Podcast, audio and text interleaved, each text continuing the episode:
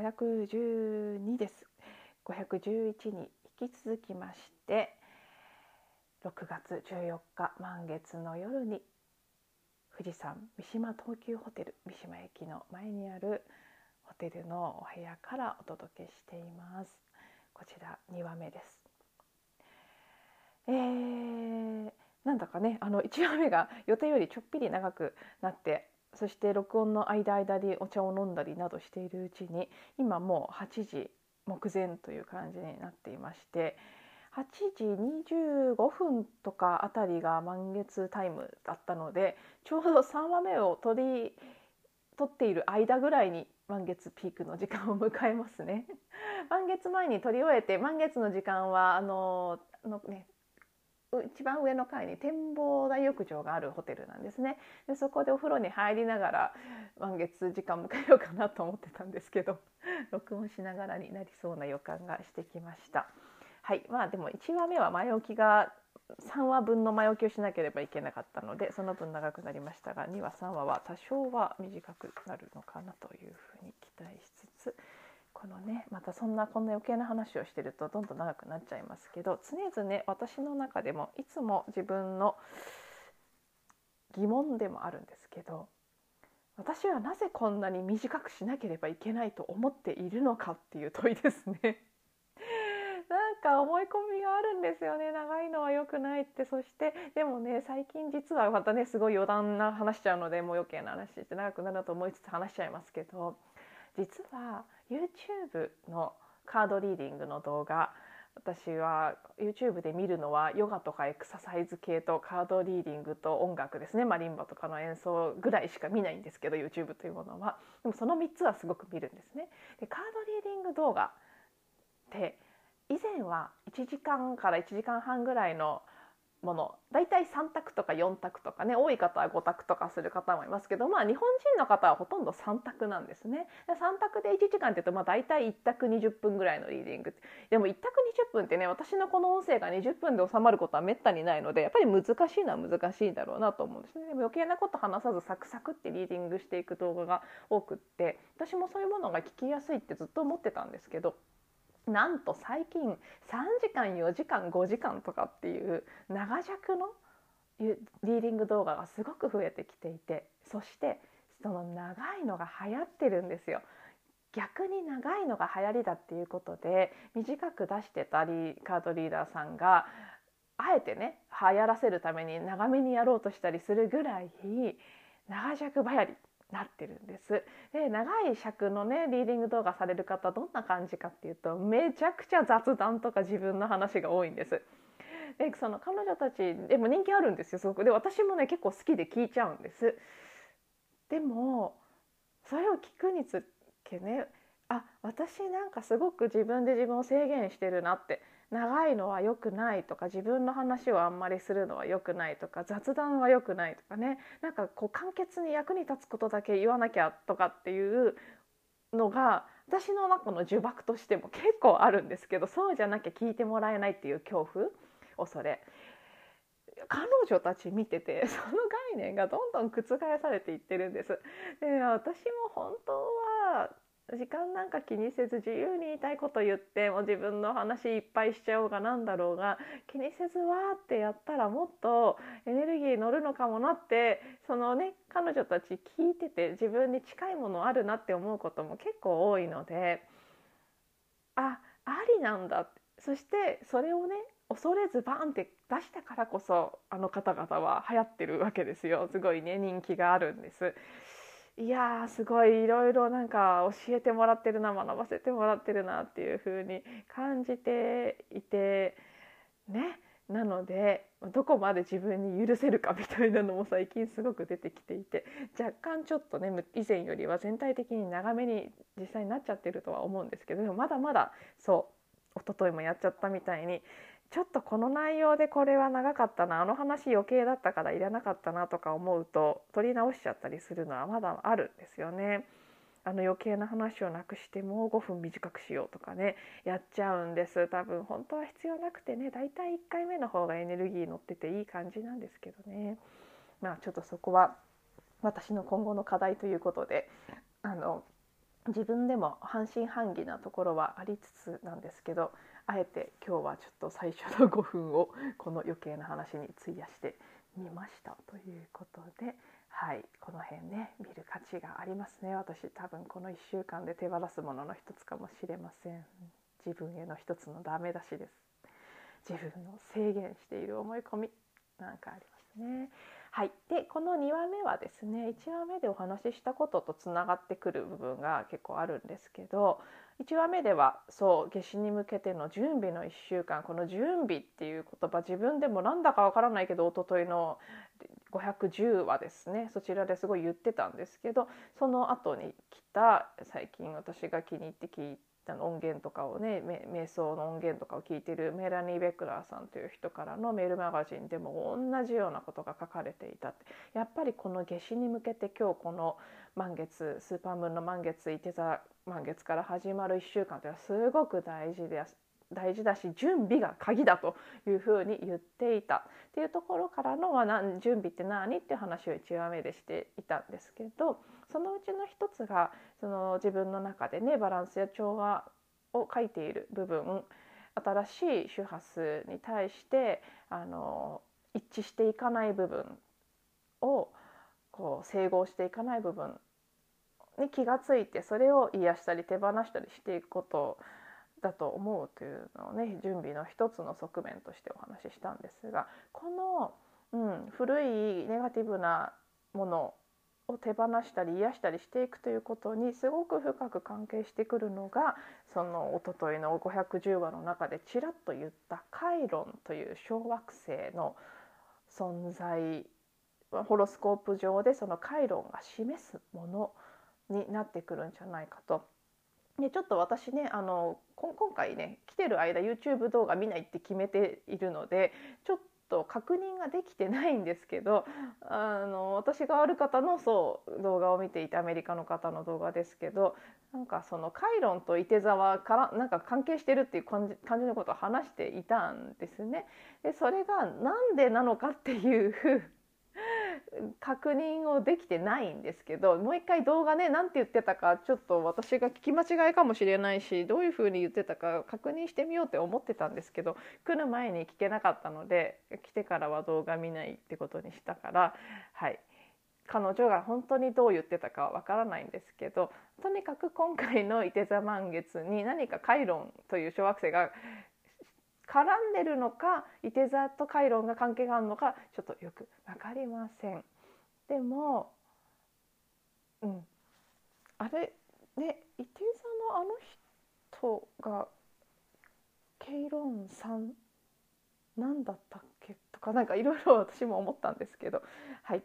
まあ、ちょっとその辺は各自興味があれば調べてみていただければと思います。昨日ちらっと調べた時はね日本語のあの検索では少なくとも「カイロンいて座」って書いてもその両者の関係性について語っている情報は何も見つけられなかったのであれ私の聞き間違いかなとか思ったりもしたんですがでも多分関係あるって言ったとは思うので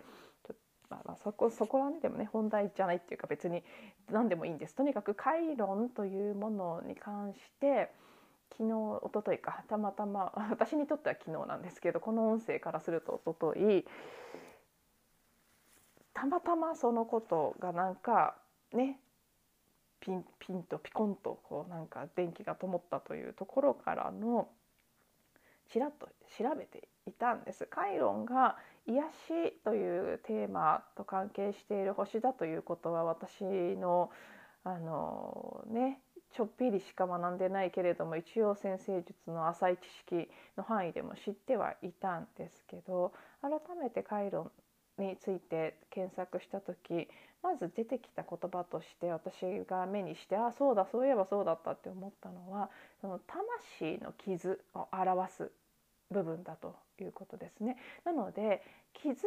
癒しとか傷って言ってもあのちょっとしたやつじゃないんですよ。魂の傷なんです。古い今回の自分のこの人間な誰々さんっていう今世の自分の範囲ではわからないぐらいの魂側が負っている傷を表しているのがカイロンであると。そしてこのカイロンには傷ついたヒーラーという言葉もついてきているっていうところでね私もその2つの言葉を見た時にああそうだそうだそういえばそうだったと思ったんです今ちらっとね開いている、えーと、どどなたかの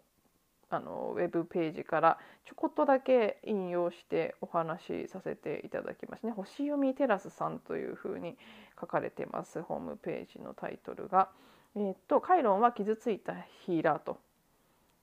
でそう昨日おとといか私があやふやに言っていた通りなんですけど10天体の次に重要な小天体として知られているんだそうですカイロンは。で先生術でカイロンは傷ついたヒーラーとも呼ばれあなたの魂が持つ傷や癒しを表します。魂の傷や癒しと聞くと異なる2つの物事であるように感じる人もいるかもしれませんしかしながら弱点を克服することでやがて強みになっていくように魂の傷と癒しの関係性はまさに表裏一体と言えますあなたの魂が持つ傷について知ることは癒し方を知ることでもあるのです。でそのためホロスコープのどの星座に回路があるかを知ることはあなたの魂が持つ傷がどんなものであるのかについて自覚し傷を癒す力を得る手助けになりますというふうに書かれていたんですね。そしてまあその後このページではあの12星座別の回論が教えてくれる魂の傷や癒しがまとめられているんですね例えばお羊座に回論がある人だとありのままの私であってはいけないとか勝利してはいけないという魂の傷があるっていうふうに書かれていて大牛座の回論私は大牛座回論なんですけど自信がなく金銭や物質に執着してしまう自分には価値がない何も持ってないと不安だという魂の傷がありますとかねそういうのがま12星座別に書かれていると。で、まあ、私は自分の回論これは大牛座の回論が持つ意味というのもそれだけでもたくさん今検索するといろんなホームページの情報とかが出てきますなのであのー、ね皆さんももしご興味あれば自分の回論が何座なのかこれも調べればすぐ出てくると思います。でそしてその持つ意味は何なのかっていうのをちょこっとこのタイミングで見てみるのはもしかしたら何かの今回この時期ならではの気づきや癒しにつながるところがあるかもしれません。で私はおしさ回論について調べて回論もあの6年ぐらいだったかな？あの行ったり来たりするんで連続して6年のじゃなくて何年の何月何日から何月何日の人と何年の何月何日となんてかって結構ねあの小刻みにはなるんですけどでもざっくりね大体67年ぐらいの年あの上下の年齢の人はみんな同じ星座に入っているので世代である程度決まってくる部分もあるんですけどあの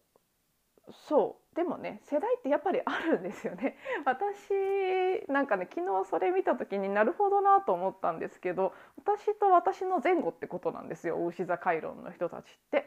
簡単に言うとですね超就職氷河期世代です。だから大牛座の回路ってね結構納得いくんですよ。もうちょっと上の5個から10個上になってくるとまだバブル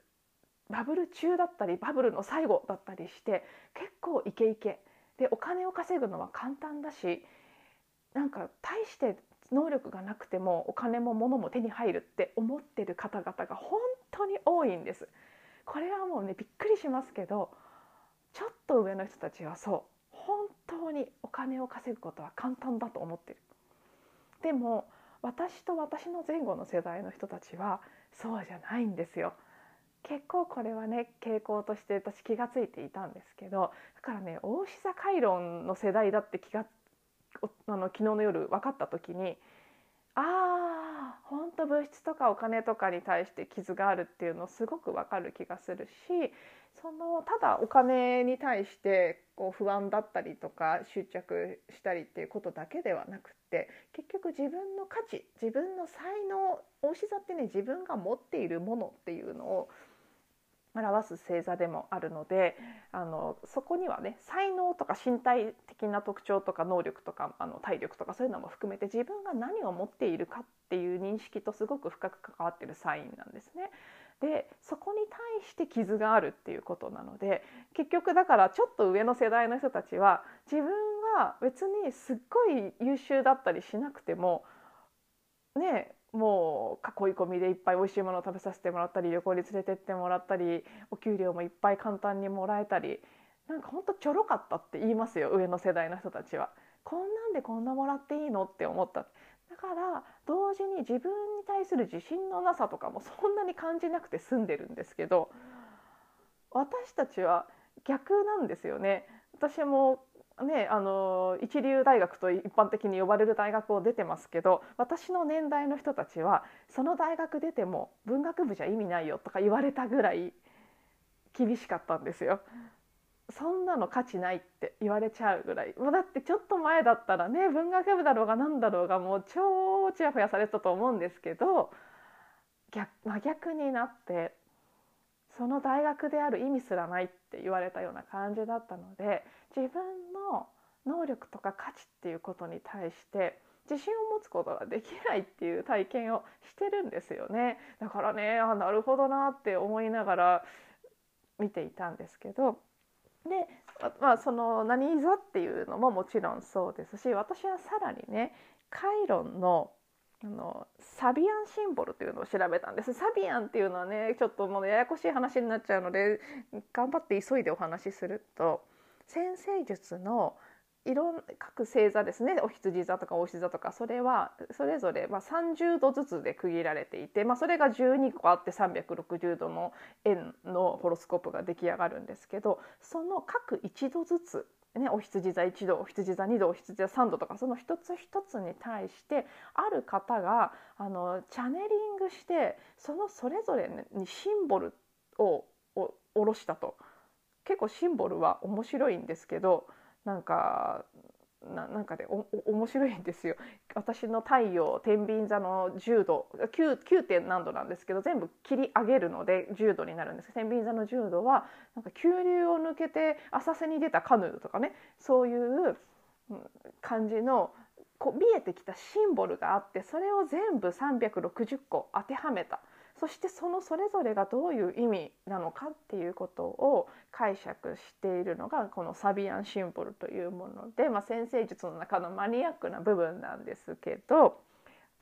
でもサビアンも面白くってよくねそこまで見ていくと結構当たるんです私はそう思っていて。で自分のカイロンのサビアンが大事だっていうのを書いてあったウェブページがあったので自分のカイロンのサビアンを調べたんですね。ただねそれもあーって感じあー超心当たりありますっていう感じでこれも話し出すと長くなっちゃうんですけど、まあ、分かりやすさのために簡単にお話しすると私のサビアン、えっと、お牛座の6度にカイロンがあって 5. 点何度なので切り上げて6度お牛座の6度のサビアンってどういう感じかっていうとそのお牛座の1度から5度までっていうのはお牛座って I have で自分が何を持ってるかに気づくっていう段階なんですけど12星座の中でいくと。で1度から5度っていうのは要は赤ちゃんが自分の手とか足とかを見てあこれ自分の手なんだこれ使えるものなんだあ足なんだ足ってこうやって使うんだあ自分ってこういう特徴があってこういうふうにこんな声で喋るんだとかそれに気が付いていくのが1度から5度なんですけど6度の段階っていうのはあの幼稚園とか保育園に行くようになって近所の友達と遊んだりするようになって他の人というのの存在に気が付くでその時に他の人が持ってるものを見て自分にないものに気が付くっていうのが6度のサビアンの意味だったんです6度の位置の意味だった。でそうそこに傷があるってことなんですね。で確かに私って他の人見て他の人の持ってるもの素晴らしいところとかねその人の特徴とか強みとかに気づく力がすごくあるんですけどそれによって自分にはそれがないって言ってすごく傷ついていくんですね。だけど当たり前なんですよ他の人が持ってるもの全部持ってるわけないじゃないですか。だけどありとあらゆる他の人が持ってるものが自分にないっていうのがすごい痛みになるタイプなんですね。だからすごいわかるわこのサビアお牛座6度の私の回論そういう感じって思ったりしてなるほどなって思ったんですね。なのでまあ一つはその何座の回論を持っているのかっていうことを知ることと、まあ、サビアンまではあのちょっとマニアックすぎるので先生術結構分かってておし座かね何座回論とかそんなのはもう知ってるっていう方はサビアンも調べてみると面白いかもしれませんぐらいでサビアンもサビアンシンボルって入れればすぐ情報出てきますし私はサビアンの説明のページとして好きなのはスタクロスタクロさんというねスタクロサビアンって入れればすぐ情報が出てきますけどその説明がすごく分かりやすいのでそのページをいつも参考にしているんですけど、まあ、そんなことをちょっと読んでみたりするとこの時期もしかしたら参考になるかなというのが一つとでもまあそのね自分の傷が何であるかっていうこともまああのいいんですけどでもああ私ってこんな傷があるのねとかっていうことに盛り上がりたいわけではなくてそれもしてもいいんですけど一回ぐらいねさあわかるわそうだよねって思うのはいいと思います。でもそこをあんまりねいつまでも見ててもしょうがないなと思っているんです私は。でふとね最初は「うわ分かるわやだなもうなんだよ大牛座のサビアンでサビアンじゃない大牛座のカイロン嫌じゃん」とか思ったんですけどその後にすぐ気が付いたんです。2つパッパって浮かんだんですけど1つ目。でも自分で選んできてる。私たちは生まれるタイミングというのを全て選んでいてでそれは何でかっていうとその瞬間その瞬間の空間が持つエネルギーをまとっていきたいからなんですね。でそれを表している一つの見方がホロスコープでその瞬間生まれてきた日時のホロスコープの状態を見ればどういう空間のエネルギーがあったかが分かるでそれを選んで持ってきているということなのでお牛座の回路を選んでるんですよ。この就職氷河期のバブル経験できないなんかパッとしない年代に生まれることを選んだんです。なんで？まずねそれがパッと浮かんだんですででも自分で選んだでしょっていう言葉がすぐ出てきてだとしたらなんでなんだろうっていう好奇心が湧いたんです。でもう一つ自分の傷は痛く感じますけど多分みんなそうなんです。お牛座回論の人にとってはお牛座的な傷がすごい嫌なものに思えますけどでも多分十二星座の全部もし読んでいったら昨日はお牛座しか読みませんでしたけど十二星座全部の傷を読んでいったら全部嫌だと思うんですよ。そしてそのまあ人のものはねえー、そんなのいいじゃんって思うかもしれないそれぐらいそっちのが良かったなとか思うかもしれませんけどでも実際当事者だったらみんな自分の傷が一番痛いと思うはずなんです。誰もが持ってる。回路持ってない人はいないんですホロスコープの中で。で12種類のどれかには当てはまるはず。感じている強さは人それぞれかもしれないですけど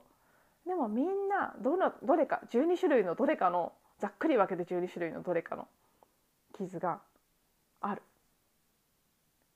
それはなぜか自分がこの傷を持ってきたことも私たち全員が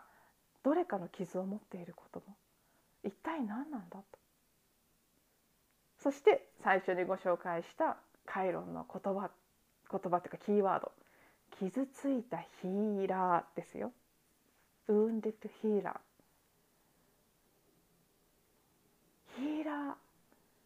ー傷つくことそれを癒すことで何かを学ぼうとした。そしてそれはヒーラーになるためなんですよね。何かを癒す。それはいわゆるあのねおしょあのお職業ってあのお仕事として ヒーラーさんになるっていうなり方の人もいますけどそうではなくってそれだけではなくて自分の体験を通して集合意識の人類全体の傷のどれかを癒しているっていう意味で言うと全員がヒーラーなんですよね。人類はみんな聖なる傷と呼ばれる集合意識の中の何パターンかある象徴的な傷のどれかどれかなり全部なり人それぞれ、まあ、基本的に全部全員にありますけどどれが強い弱いっていうのは人それぞれ多分強弱があってだけど集合としての人類全体という意味で言うとみんなでその傷を共有しているんですよね。でその傷の現れ方が受け身な形で傷ついてるからできませんっていう出方をする人もいればアグレッシブな形で傷ついてるからこそその傷を見せないように強気に出るっていうねパワハラしちゃったりするって逆側に出たりいろんな形の現れ方があるけれどもみんな何かしらの恐れや不安やいろんなこれまでの傷というのを持っていてでだからうまく、ね、みんな素敵な人になりたいと思いながらもそうなれなかったり可能性ポテンシャルを才能を発揮しきれなかったりする。みんなでそれをやってきた。みんなで傷をつけ傷つけられみんなでその傷を魂の傷のエネルギーとして今回の人生にも持ってきてそれを癒すということを通して何かをしようとしているんだって思ったんですね。じゃあこの傷から得るものって何なんだろうこの傷を癒すことで得るものって何なんだろうっていう問いがそれは私個人がこのお牛座の回論の場所が示しているこの傷を持っていることで得るものは何なのかという問いでもあるし私たちが私たちの傷を癒していくことで得るものは何なのか。この傷から得たかったものは何なのかという問いでもある。その時にパッとね浮かんだイメージが四つ葉のクローバーだったんですけど最近ねつい最近読んだ読んだんです。前も前も聞いたことありましたけど改めて読んであそういえばそうだったと思ったんですけど四つ葉のクローバーってその、ね、葉っぱが育つ段階で人に踏みつけられたりして傷がついた。それによってその異常遺伝子が異常な形になって4つになるっていう説があるんですよね。なのでだそして四つ葉になったらラッキーシンボル幸せのシンボルとして人に「ああ四つ葉があった」って言われる存在になるんですよ。まさに傷ついたヒーラーじゃないですか。でああ私たちは四つ葉のクローバーになろうとしてるんだって。